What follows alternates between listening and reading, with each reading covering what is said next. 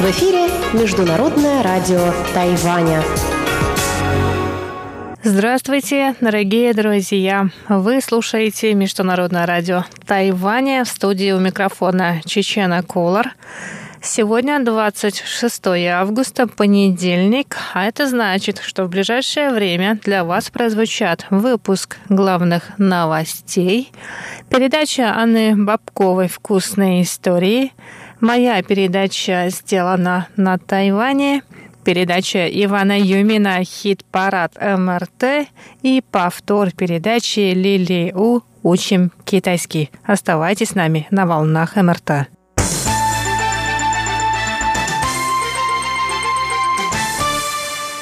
Итак, мы начинаем выпуск новостей. Бюро по делам промышленности Министерства экономики Тайваня и Американский институт на Тайване представили 26 августа программу по обмену кадрами.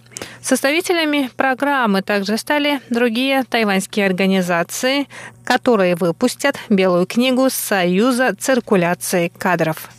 Тайваньская сторона надеется совместно с другими экономиками мира разработать административные процедуры и законодательство по циркуляции кадров и мониторингу этого процесса.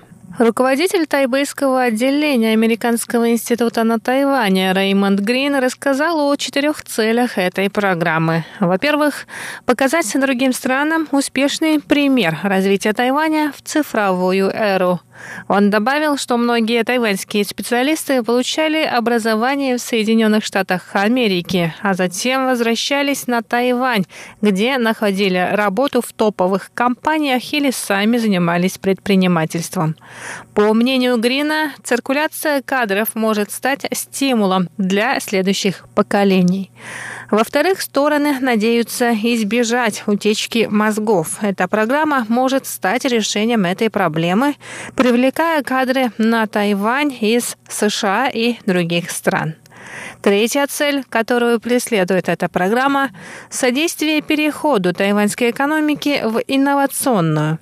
По словам Грина, тайваньской традиционной промышленности угрожают несколько факторов, в том числе кража технологий китайскими компаниями и политика по привлечению тайваньских кадров в Китай. С помощью международных обменов и воспитания специалистов Тайвань сможет стать инновационным звеном международной экономики.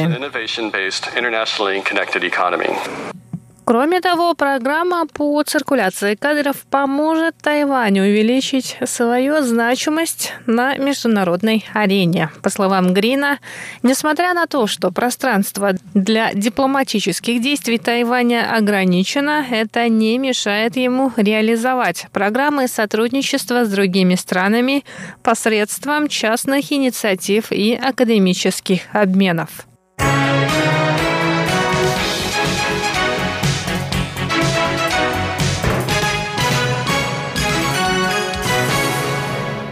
Разработка тайваньской команды «Беспилотный автобус iAuto» вошел в тройку финалистов международного конкурса в Дубае. Он сумел успешно завершить ряд испытаний на сложных участках дорог в июне этого года, обойдя большую часть 27 участников соревнований. Об этом стало известно сегодня, 26 августа. Автобус разработали инженеры из государственного Государственного тайваньского университета, Технического университета Минджи, Института промышленных исследований, компании Formosa Motor и IOTA Technology. Беспилотный автобус IOTA отличается от других аналогов своими размерами и скоростными возможностями. Он может перевозить большее количество пассажиров, а скорость может развить до 30-40 км в час, в то время как его аналоги передвигаются со скоростью 20 км в час. Кроме того, он оборудован смешанным двигателем, который подходит для передвижения в сложных дорожных условиях. Список победителей этого конкурса будет объявлен 15 октября этого года. Команда победителей получит 1 миллион долларов США, а разработчики беспилотника, занявшего второе место, получат 500 тысяч долларов США.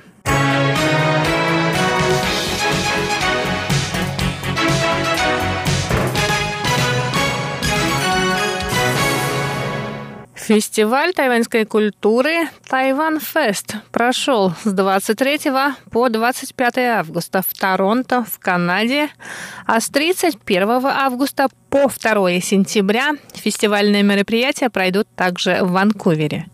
В этом году организаторы в рамках программы «Диалог с Азией» посвятили фестиваль тайваньской и вьетнамской культурам. Тайван Фест проводится в Канаде с 1990 года. В настоящее время это самый масштабный китаеязычный фестиваль, который объединяет иммигрантские сообщества из разных стран. Управляющий директор фестиваля Чарли У рассказал, что сообщества из многих стран Африки, Европы и Азии предлагают сотрудничество. В будущем организаторы фестиваля намерены укрепить связи с Европой. По его словам, цель мероприятия заключается в диалоге культур, чтобы представители различных культур могли принимать друг друга и вместе развиваться. На площадках фестиваля выступили музыкальные коллективы и лекторы. Кроме того, гости фестиваля увидели фильмы и посетили тематические выставки, а также попробовали блюда тайваньской и вьетнамской кухонь.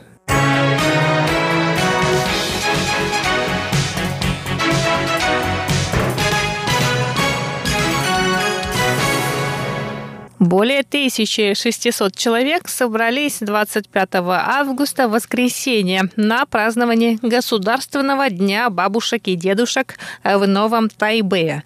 Это ежегодное мероприятие проводится Министерством образования Тайваня в последнее воскресенье августа, чтобы напомнить об уважении к старшему поколению. Министр образования Пан Вэнджун вместе с пожилыми гражданами принял участие в танцевальном социальном мероприятии. Он рассказал о необходимости напоминать молодежи, насколько важную роль в их жизни играют их родители.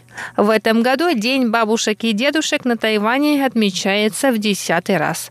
Впервые мероприятия по случаю этого праздника прошли в 2010 году по инициативе тогдашнего министра образования У Тинди. И на этом выпуск новостей подходит к концу. Ну а я с вами еще не прощаюсь. Оставайтесь с нами на